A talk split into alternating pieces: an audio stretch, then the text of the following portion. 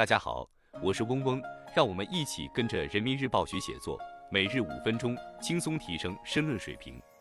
今天我们精读的题目是更好保障群众诉权，来源于人民日报二零二四年一月二十三日的人民时评部分，作者是魏哲哲。文章的主题是群众诉权，立案是审判的前提，依法立案是公正司法的开始。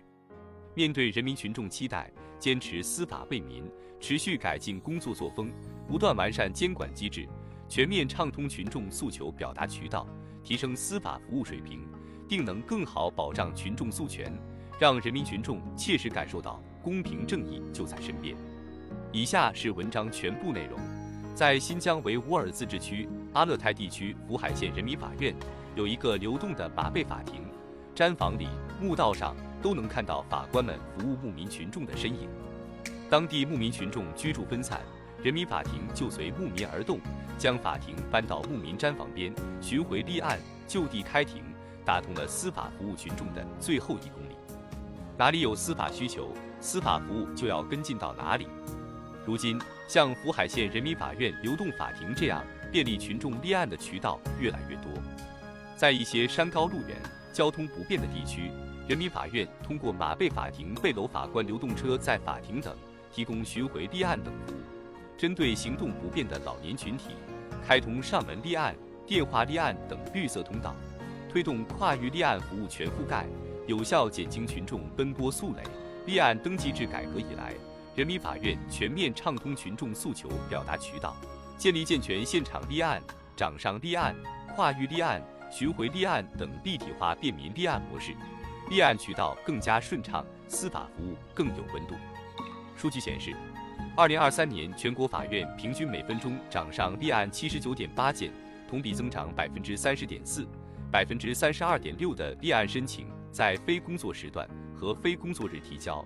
当事人立案满意度从二零二二年的百分之八十提升到二零二三年的百分之九十三点八，有案必立，有诉必理，对依法应该受理的案件一律敞开大门，是人民法院的庄严承诺。然而，司法实践中，一些基层法院不立案、拖延立案问题仍不同程度存在。例如，民事案件起诉条件之一是被告明确，在原告提供具体明确的、足以与他人相区别的被告信息后，有的地方法院仍要求提供被告身份证号码等信息才能立案。但在日常生活中，特别是网络交易纠纷中，提供被告身份证号码很困难。类似的有案不立。拖延立案、增设立案门槛等问题，既损害群众诉权，也影响司法形象。落实立案登记制，保障群众诉权，不能打折扣、做选择、搞变通。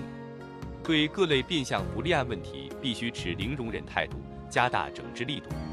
近年来，最高人民法院通过畅通一万两千三百六十八诉讼服务热线、不立案投诉监督渠道，进一步规范不立案投诉对象督办机制。每日下发督办通报，对于投诉较多地区开展重点督导、查摆整改。与此同时，建成人民法院立案偏离度预警系统，通过大数据分析，全景展现全国法院立案数波动情况，预警通报波动异常、立案偏离度大的法院，进一步强化跟踪监督，确保立案登记制改革真正见到实效，保障好群众诉权，提升群众法治获得感。还要在优化司法服务上着力。实践中，有的当事人误以为只要提交立案材料，法院就应当立案。如果市民引导不到位，就容易引发误解。最高法督办的一起案件就是这种情况。因李某提交的立案材料不能明确被告身份，法院依法驳回立案申请。但案件承办法官市民引导不到位，引发了当事人不满和误解。对此，要以如我在诉的决心，压实立案工作人员的市民引导责任，积极延伸司法服务触角，